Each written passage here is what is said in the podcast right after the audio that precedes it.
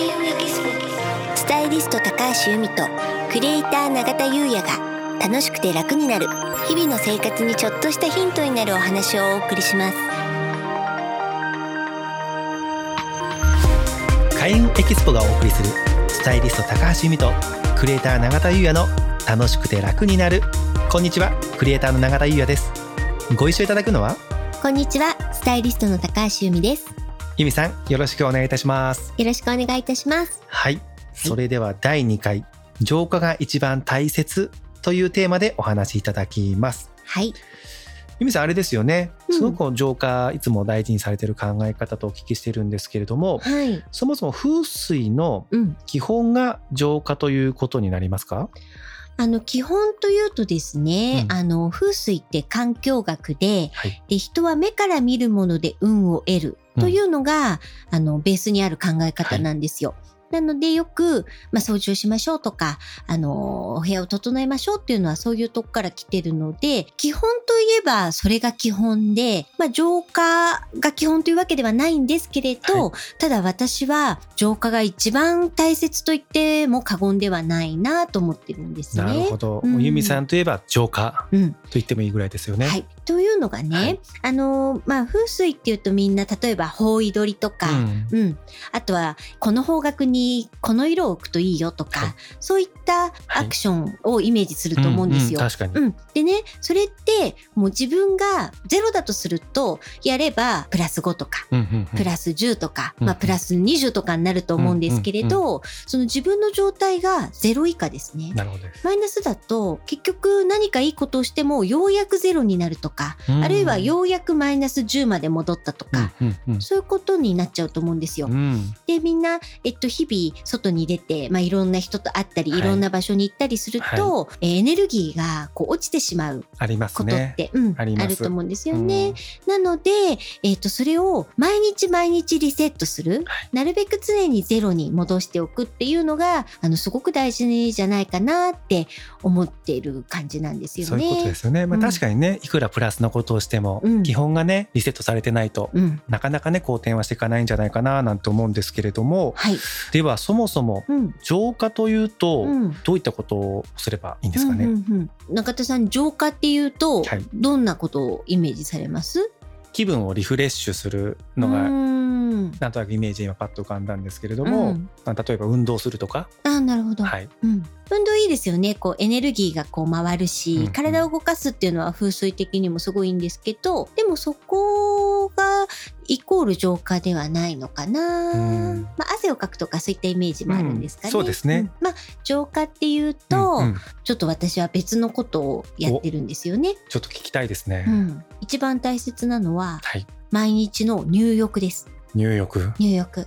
湯船に入るってことですね。シャワーじゃなくて。湯船に入る。うん。はい、なんでかっていうとこの首のですね後ろここにちょっとへこんでる部分があるんですけど、はい、ここから気が入るんですよ。だからいい気も入るけど悪い気も入る、確かに。僕基本的にシャワーなんですけど、うん。シャワーでここ当ててると気持ちいいですもんね、うん後ろのね、うん。首とか温まるし。そうなんですよ、まああの水というのはねすごく浄化作用が強いので、湯船に浸かって浄化をするというのが大事になりますね、湯船に入る。その時に、はい。私は毎日お塩を入れてるんですよ、お塩ですか？うん、粗塩ですね。うん。いわゆる、まあ、某博多の塩、うんうんうんうん。あの生成されていない粗塩なんですけどそれを一つかみ入れてます。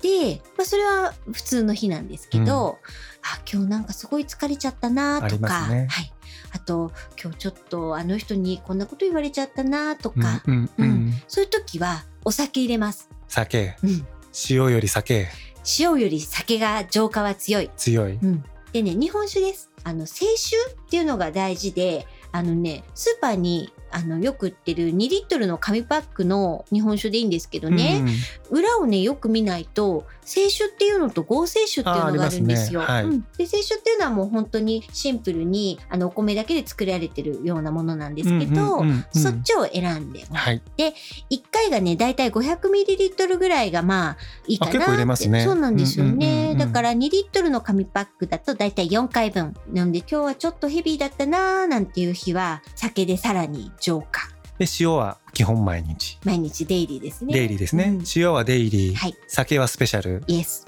両方入れるっていうのもあり両ます方入れます。両方入れるもう今日ほんとほとほと参ったなとか。うんうん。あとね、逆に今日参ったなっていう日以外でも、明日ちょっと頑張りたいかな、うんみたいな日も私入れますね。えっと塩と酒うん。そうですね。あの、ダブル。いいですねはい。で、私がこれをお伝えして、やってくださった方はもうみんな言うんですけど、まあもちろん浄化の意味でやってるんですけど、本当に気持ちいいので、もうぜひおすすめです。はいこれはぜひねやってみたいと思います、うん。ゆみさんテストをね行ったみたいなことをねおっしゃってたんですけそうなんですよ。なんかね、風水って、あの、9日間っていうのがワンタームになってることが多くて、9日間はい、はい。例えば、霊符って言って、風水のお札とかね、うん。あの、よく、あの、映画のキョンシーがここに貼られてるはい、はい、あれも霊符なんですけど、ああいうのも9日間貼るとかね。うん。うん。あと、そう、9日間何かをするってことがすごく多くって、はいはい。で、そのお酒のお風呂に関しては別にそういった記述はどこにもなかったんですけど、うん。なんか私実は去年の暮れですね、2019年の暮れにものすごく調子が悪かったんですよ。そうそうだったんですね、うん、まあ調子が悪いっていうのはね体調が悪いんじゃなくてああもうちょっと自分ダメだなーっていうあすごくはい、うん。なんか反省というか、ん。反省してるけどまあどうしていいんだろうみたいな、そういう時があって、まあもちろん酒風呂は入るんですけど、うん。なんかこう足りない気がすると。う。ん、酒でも足りない。足りない。で、その時に、あ、そういえば9日間続けてやってみたら、もしかしたらいいんじゃないかなと。あでね、まあ年末から年始にかけてはい。9日間やってみたんですよ。うん。まあ、すごくね、気持ちが前向きになれて、うん。まあ、その年末調子が悪かったことだったり、あとはこう、自分のこういうとこ嫌だなと思うようなところが、うん。まあなんかちょっとこう、晴れたというか、ううんん気が晴れたというか、あ気が晴れた、うん。はいで、こう、パーッと明るくなったというか、なんかすっきりしたというかね、うんまあ、もうんもちろんそれは感覚的なあれなんですけど、全然なんかそれからその、なんかね、いい感じなんですよね。年が明けてから。ううんん。だからこの9日間の酒風呂っていうのは、まあ本当にちょっと大きくリセットしたいって時にもすごい効果的だなと思ったので、うんはい、ちょっとこれからこれもお伝えしていきたいななんて思ったんですよね。ありがとうございます。でもやっぱり、うんさんもこううまくいかなかった。でもやっぱそれを好転させたい。うんなんかそんな思いでまずうん9日間やってみよう。もしかしたらそのやってみようって思った瞬間からもう決まっているみたいなこともうんあるかもしれないですよそうでね。ね。で9日間やりきって、うんでしかも結果好転したっていうのはこれまたね、うんお伝えしていきたい内容ですよね。うん、そうなんです。ありがとうございます。はい。はい、で他にもね多分いろいろ浄化の方法あると思うんですけれども、うんまあ、お時間もあるのでね、はいまた次回以降とかにもお伝えしたいんですけれども、うん最後うんそのお酒、うんお塩お風呂ですね入う浴ん以外でこれっていう一つおすすめがあれば今回の回でもお伝えいただければななんて思います。はい。何か一つだとすると、はい髪の毛切ることですかね。あ髪の毛、うん起きるうん。確かにうんうん髪の毛の先に薬が溜まるんですよね。薬年のあ薬。役ですはい、うんなので、まあ、髪ってこまめに切った方がいいと言われていて、あの、まあ、ちょっと2、3ヶ月に一度ぐらいは切った方がいいのかなっていう感じなんですけど、うんうんもう本当に大きく変えたいなと思うときは、割とバッサリ切ると、はい結構ね、結果も大きく変わったり。そうですようね、ん。毛の先に役がたまるんですか？そうなんですって。はいありがとうございますはい。由美さんがとても大事にしてる浄化という考え方は今後もねあの、うん随時まだいろいろありますのでおはい伝えしていきたいと思いますけれども、はい。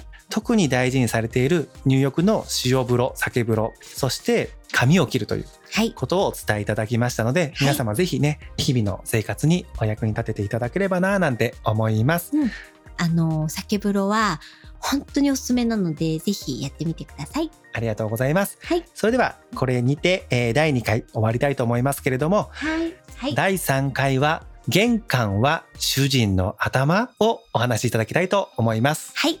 よくね、皆さんから、なんか一つやるとしたら何がいいですか？なんて話をね、質問いただくことがあるんですけど、そうすると私がまず話すのは、玄関の話なんですよ。うん、なので次回はちょっとそこのお話をさせていただきたいと思います。はい、よろしくお願いいたします。はい。それでは本日は以上となります。はい。開運エキスポ、スタイリスト高橋由美と、クリエイター永田優也がお送りしました。